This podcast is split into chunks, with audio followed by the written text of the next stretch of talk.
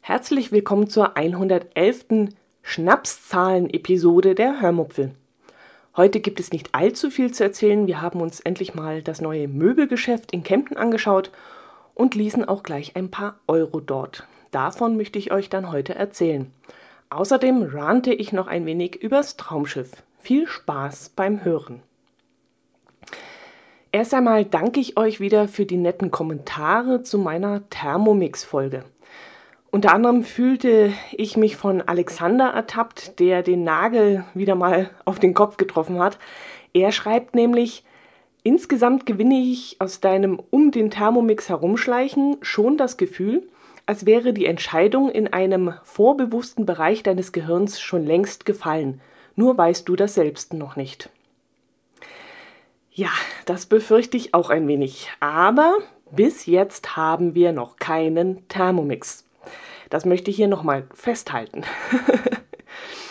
ja, und Punika meinte zu meinem Dip-Zubereitungsversuch, dass die Tomaten doch schon sehr salzig seien und der Dip deshalb vermutlich so salzig geworden ist.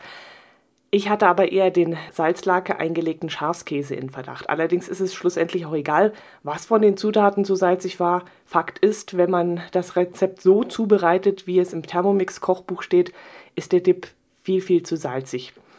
Also müsste man, sollte man, wollte man das Rezept im Gerät abändern. Wie gesagt, geht es das aber leider nicht.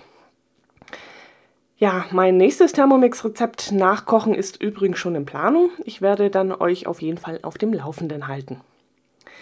Heute möchte ich euch von unserer Erkundungstour oder sollte ich lieber sagen von unserem Einkaufsbummel durch ein Möbelgeschäft erzählen.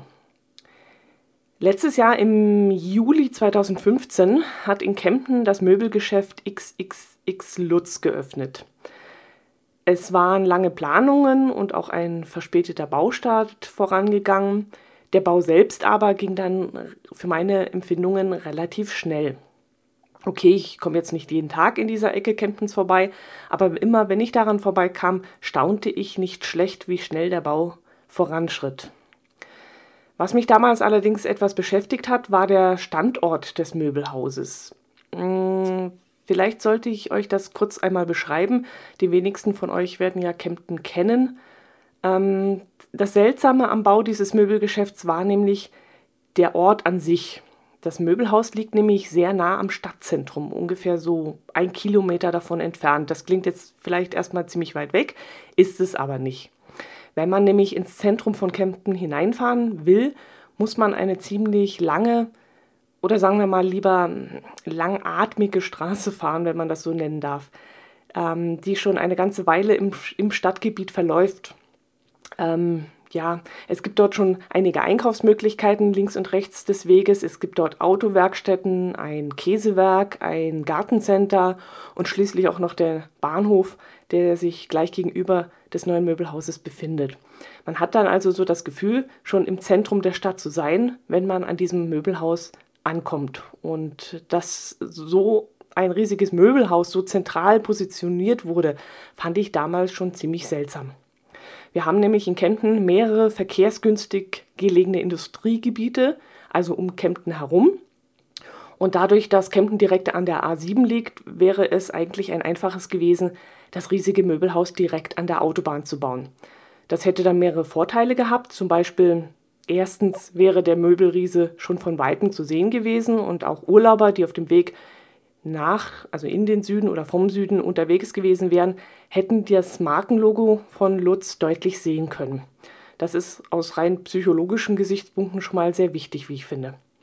Und zweitens wäre der ganze Verkehr direkt von der Autobahn runtergeleitet worden.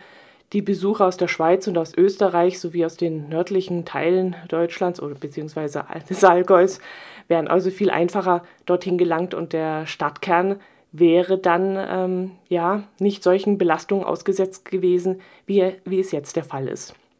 Obwohl ich sagen muss, dass ich doch positiv erstaunt bin, wie harmlos in Anführungszeichen die Belastungen eigentlich inzwischen sind. Ich hätte mir die Verkehrsbelastung wesentlich schlimmer vorgestellt, als sie jetzt ist.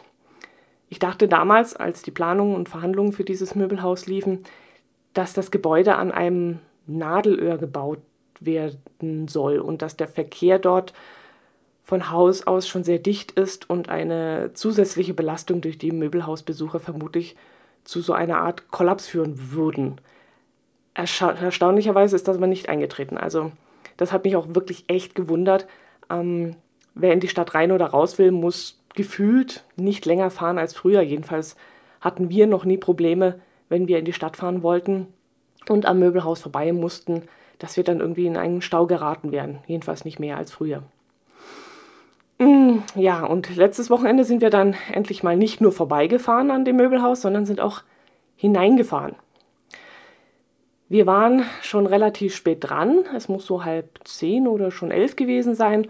Und der Außenparkplatz war auch schon proppevoll. Wir sind dann in die Tiefgarage gefahren und waren echt erstaunt, wie groß sie ist. Von außen sieht das Ganze nämlich gar nicht so groß aus. Sie war auch sehr schön hell und freundlich und ähm, übersichtlich und das hat mir persönlich schon mal sehr gut gefallen. Okay, die Stellplätze an sich, da wundere ich mich sowieso immer, dass die so schmal sind. Heutzutage, wo die Autos irgendwie immer breiter werden, da sollten die Parkplätze selbst auch etwas großzügiger bemessen werden, finde ich. Aber da soll natürlich wieder Platz eingespart werden. Je mehr Autos in ein Parkhaus passen, desto mehr Kunden können ja auch das Möbelhaus besuchen. Mm, wir sind dann erst einmal in den sogenannten Mömar gegangen. Das ist der günstigere Möbelmarkt, in dem die angeblich günstigeren Möbel stehen sollen. Das ist ja bei großen Möbelhäusern so üblich, dass man in zwei Kaufklassen einteilt ist auch so eine psychologische Sache, so ein psychologischer Trick, der auch verschiedene Vorteile hat. Äh, angefangen vom Menschenfluss, der dadurch in Bewegung gehalten wird, als auch aus verkaufsstrategischen Gründen. Ähm, ja, da spielt so viel eine maßgebliche Rolle und da sitzen schon ein paar sehr ähm, intelligente Köpfe dahinter, die sowas planen. Egal, wir hatten ja unsere genauen Vorstellungen von dem Besuch. Erstens flanieren, das war das, das Hauptding, was wir machen wollten. Und zweitens das zu tun, was wir schon seit einem halben, dreiviertel Jahr oder sogar schon seit anderthalb Jahren tun. Äh, nach einem Bürostuhl suchen, einer Küchensitzecke und nach Wandbildern Ausschau halten.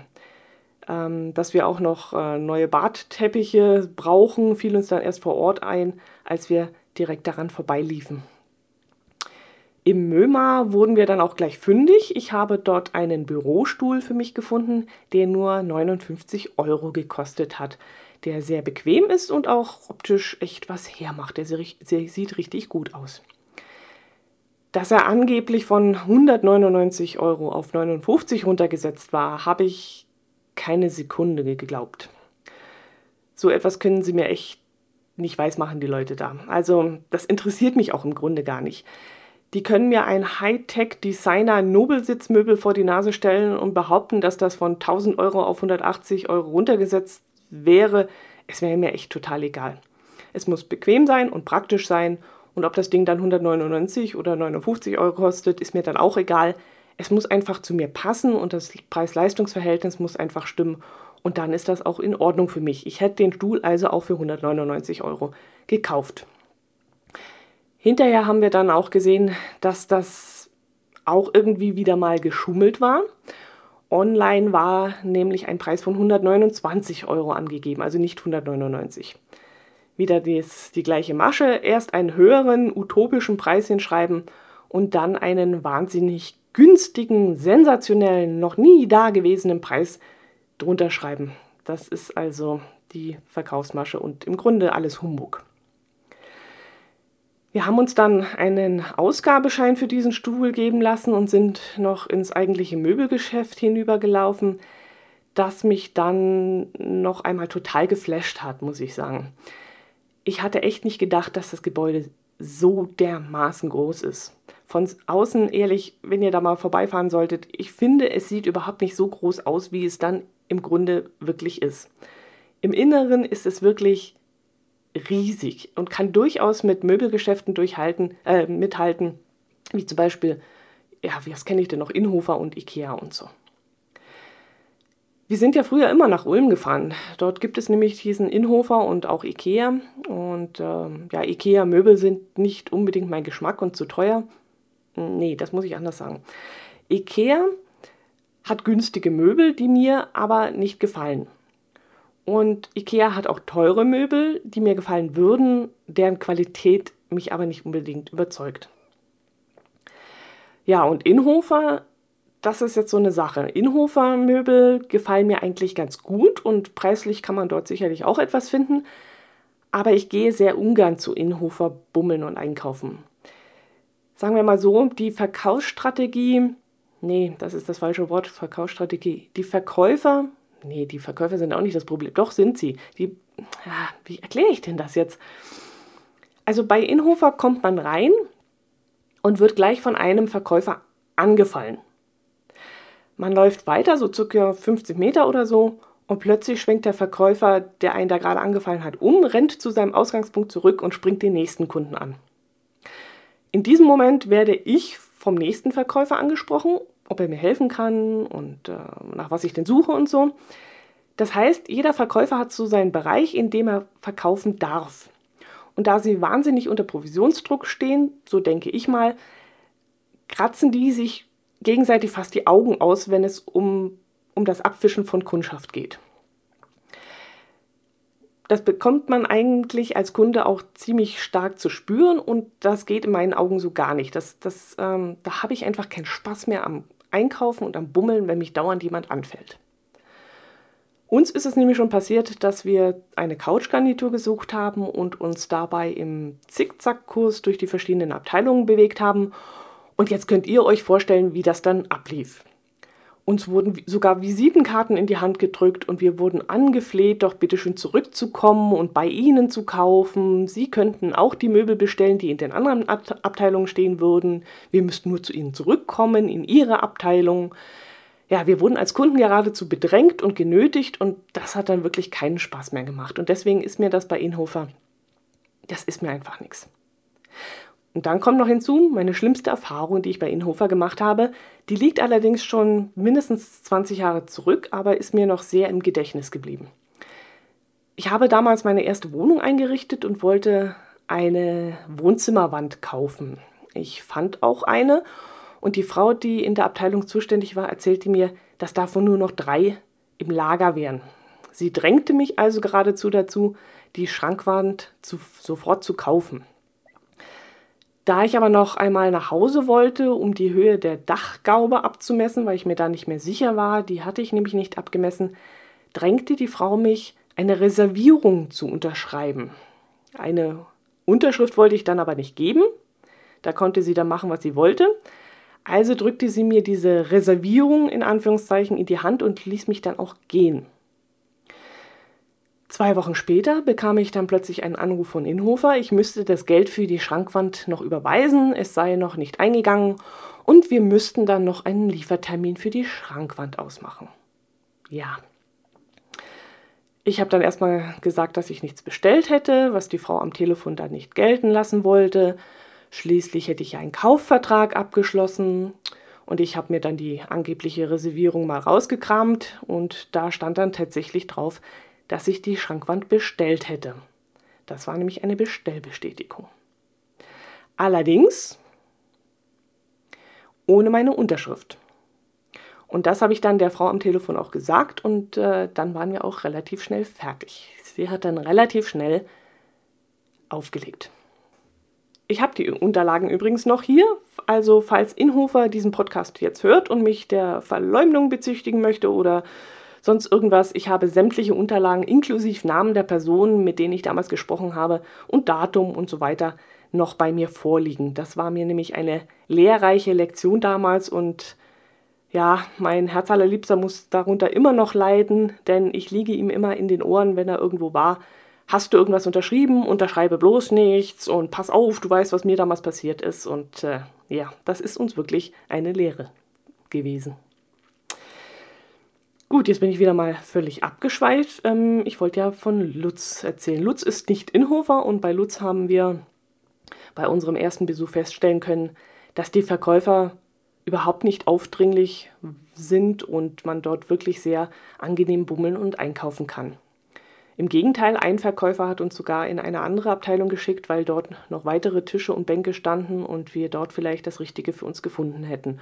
Und das, obwohl sie dort bei Lutz durchaus auch unter Verkaufsdruck stehen. Das weiß ich jetzt von einer Bekannten, die dort gearbeitet hat und die hat auch so einige Dinge erzählt, ja, die ziemlich unschön sind. Aber na, das will ich jetzt nicht hier erzählen. Das ist nur aus zweiter, dritter beziehungsweise vierter Hand und naja, ihr wisst ja, wie das so ist mit den Gerüchten. Darauf darf man nichts geben. Mm, eine Küchensitzgelegenheit haben wir dann auch noch angeschaut, abgemessen und auch fotografiert. Und dann sind wir nach Hause gefahren, haben uns das noch einmal live in der Küche stehend angeschaut, durchgesponnen und abgemessen und werden jetzt vermutlich einen neuen Küchentisch, Stühle und eine Bank dazu kaufen. Aber das kann ich euch dann erzählen, wenn wir es gemacht haben. Bleibe ich lieber noch bei meinem Bürostuhl, den wir am gleichen Abend noch aufgebaut haben und der wirklich ein echter Glücksgriff war. Es ist so ein genannter, ein sogenannter Chefsessel Senna, so heißt er mit einer super weichen, bequemen und sehr warmen Sitzfläche. Wenn ich drauf sitze, kriege ich sofort einen, einen richtig warmen Popo. Ähm, ja, ihr lacht jetzt wahrscheinlich, das, äh, da bin ich mir sicher.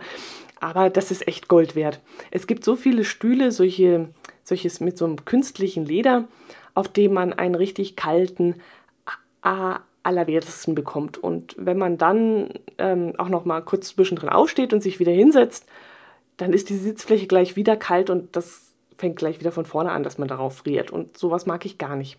Aber auf meinem Chefsessel jetzt sitzt man von der ersten Sekunde an warm und auch nach längerem Sitzen, das ist so angenehm und schön. Also ich fühle mich hier auf diesem Stuhl hier, auf dem ich sitze, richtig wohl. Ein, ein sehr angenehmes Material und auch die Armlehne ist sehr weich und äh, fühlt sich richtig wertig und toll an. Also, ach, ja, ich bin ganz zufrieden damit. Es war ein sehr, sehr guter Kauf. Hm, Badezimmermatten haben wir auch gefunden, aber noch nicht mitgenommen. Wir wollten sie sicherheitshalber noch einmal ausmessen. Ein schönes Geschirrset haben wir leider auch nicht gefunden. Unser altes ist schon ziemlich verkratzt und hat auch schon die eine oder andere angeknackste Stelle. Da suchen wir auch schon seit längerem was Schönes, aber bis jetzt haben wir noch nichts gefunden und auch ähm, Lutz hatte leider nichts da, was nach unserem Geschmack war. Vielleicht finden wir ja noch was, wenn wir erstmal unseren neuen Küchentisch haben.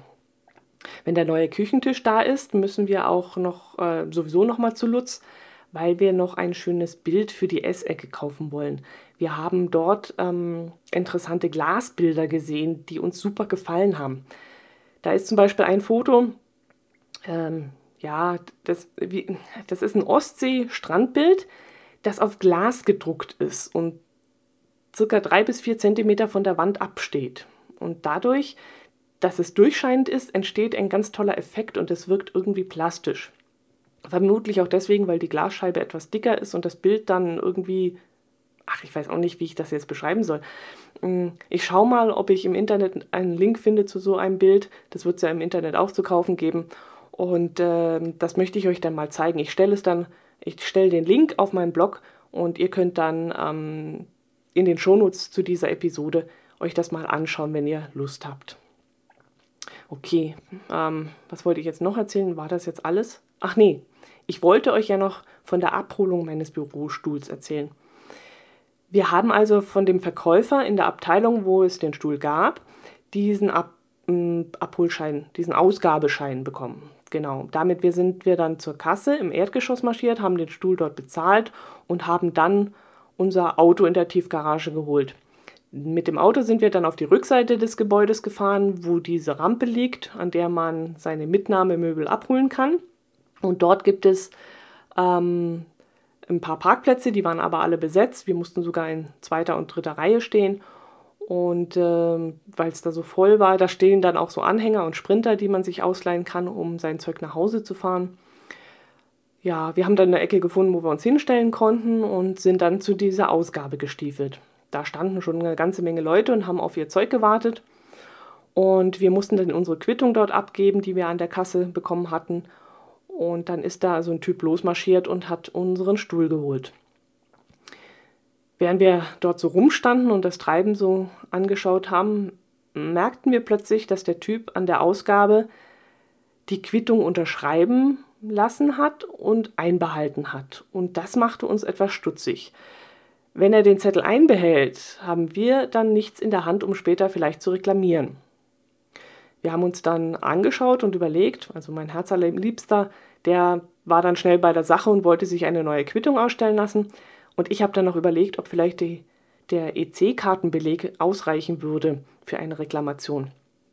Aber als ich dann gesehen habe, dass ein anderer Verkäufer, der dort ebenfalls die Dinge ausgegeben hat, den Zettel an die Kunden ausgehändigt hat, da war mir dann klar, dass der Typ, der uns da bediente, irgendetwas falsch macht. Und so war es dann auch. Als wir dann dran kamen, haben wir dann erstmal protestiert und der Typ wollte uns dann noch ein bisschen dumm kommen, hat dann gesagt, ich bin Verkäufer, ich weiß, wie das geht, ich bin Verkäufer, ich bin Verkäufer, das hat er dann gleich mehrmals gesagt. Und wir haben dann gesagt, dass uns das wurscht ist. Wir wollen einen Beleg, weil wir sonst nichts in den Händen haben, wenn wir eine Reklamation haben. Und da hat er noch behauptet, Sie müssen ja was an der Kasse gekriegt haben. Ja, wir haben das gekriegt, was Sie da in der Hand halten und das wollen wir jetzt mitnehmen. Ja, und dann hat er irgendwann seinen Kollegen gefragt und ist dann etwas kleinlaut und geknickt zurückgekommen und hat uns den Zettel in die Hand gedrückt. Kein Entschuldigung, kein nix. Ja, dann ist das so in Ordnung. Wiedersehen. So. Ja, da sind dann einige vor uns, also ohne Quittungsbeleg weggelaufen bei diesem Verkäufer.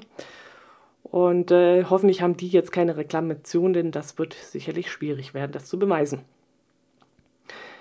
Jo, das war unser doch recht erlebnisreicher Tag bei Möbelriesen. Ähm, in Kempten steht übrigens kein roter Stuhl vor dem Möbelhaus. Ihr, ihr kennt das sicherlich auch. Ähm, beim XXX Lutz steht doch immer so ein riesiger roter Stuhl vor der Tür. Das ist das Markenzeichen dieses Unternehmens. Und in Kempten hat aber die Stadt widersprochen und gesagt, sie wollen diesen Stuhl nicht haben, das würde dem Stadtbild schaden. Also so ein Schmarrn habe ich echt noch nicht gehört. Da, wo das Möbelhaus steht, kann eigentlich nichts dem Stadtbild schaden. Dort schadet höchstens das Bahnhofsgebäude dem Stadtbild, weil das so hässlich ist, aber nicht ein roter, riesiger Stuhl, der da sogar noch ein bisschen Pep reingebracht hätte. Also ich hätte es jedenfalls sehr schön gefunden, wenn wir so ein Kunstwerk bekommen hätten. Ähm, der Stuhl gehört einfach irgendwie zu Lutz dazu, finde ich. Ja, jetzt wollte ich eigentlich, eigentlich noch vom Traumschiff erzählen, aber zeitlich, oh ja, geht ja noch. Ich mache es einfach kurz. Mm, über die Weihnachtsfeiertage und Neujahr lief ja liefen ja zwei Traumschiff-Folgen. Ich weiß jetzt nicht, ob ihr das auch schaut oder ob euch das zu blöd ist, zu weichgespült vielleicht. Hm, ich weiß nicht, aber ich habe Traumschiff jedenfalls immer sehr gerne angeschaut. Das war für mich immer ein Pflichttermin. Mir hat es zwar immer besser gefallen, wenn man mehr von den Ländern gesehen hat und weniger von den Geschichten da auf diesem Schiff, aber ich habe es trotzdem immer sehr gerne angeschaut und ich fand es immer sehr unterhaltsam und einfach entspannend ja, ich habe mich da immer sehr gut entspannt und fand das schön. Aber ich muss sagen, ja, so grottenschlechte Traumschifffolgen wie dieses Mal habe ich echt noch nicht gesehen. Also davon abgesehen, dass mir das neue Schiff überhaupt nicht gefällt, weil es überhaupt kein Flair besitzt und ja, egal, um das Schiff geht es ja eigentlich auch nicht. Das Hauptproblem sind vielmehr die furchtbaren Dialoge. Und was noch viel schlimmer ist, die grottenschlechten Schnitte also wer da den Schnitt hat, ich weiß auch nicht. Da, da steht die Chefstewardess, diese Beatrice oder wie sie heißt, auf der Brücke und unterhält sich mit dem Kapitän und eine Sekunde später, also ein Schnitt später, schwupps, steht sie plötzlich im Theater oder in irgendeinem Restaurant oder an der Rezeption oder in einem Gespräch jedenfalls vertieft mit einem anderen Gast. Gerade eben noch auf der Brücke und wupp, steht sie wieder woanders. Und das in einem Schnitt. Es, macht, es ist wirklich nur ein Schnitt dazwischen gewesen. Und das war ständig so. Ein Gast unterhält sich auf dem Schiff mit einem anderen Gast und in der nächsten Szene gleich steht dieser Gast plötzlich mit einem anderen Gast oder mit dem Schiffsarzt an Land. Also total blödsinnig. Wenn wenigstens ein paar Szenen dazwischen gelegen hätten, zwischen diesen beiden Einstellungen, zwischen diesen Schnitten. Aber nein, von einem Schnitt auf den nächsten, ah, das war so dämlich. Also ich bin immer jedes Mal zusammengezuckt, weil ich dachte, was ist denn jetzt los? Hast du, bist du eingenickt? War jetzt was? Äh, hast du weggeguckt? Aber es war nicht. Es waren solche dämlichen Schnitte. Ja, also ich muss schon sagen, ich schaue mir jetzt Traumschiff nicht mehr an. Mir ist das echt zu dämlich geworden. Die Dialoge, okay, die waren noch nie, in den letzten Jahren sowieso nichts mehr. Aber jetzt auch noch diese Technik dahinter, dass das nicht mehr klappt und Nee, schade drum, aber bei mir ist es das jetzt gewesen. Gewesen soll es jetzt nun auch sein mit dieser Episode. Ich freue mich, dass ihr wieder zugehört habt. Hoffe, ihr seid auch nächste Woche dann wieder dabei. Empfehlt mich weiter. Ich bedanke mich nochmals für die Kommentare. Ihr könnt sie ins Kommentarfeld schreiben. Ihr könnt mir eine Mail schreiben. Die E-Mail-Adresse findet ihr im Impressum. Ihr könnt mich über Twitter erreichen und ja, ich freue mich jedenfalls, wenn ich von euch höre. Macht es gut und bis zum nächsten Mal. Servus!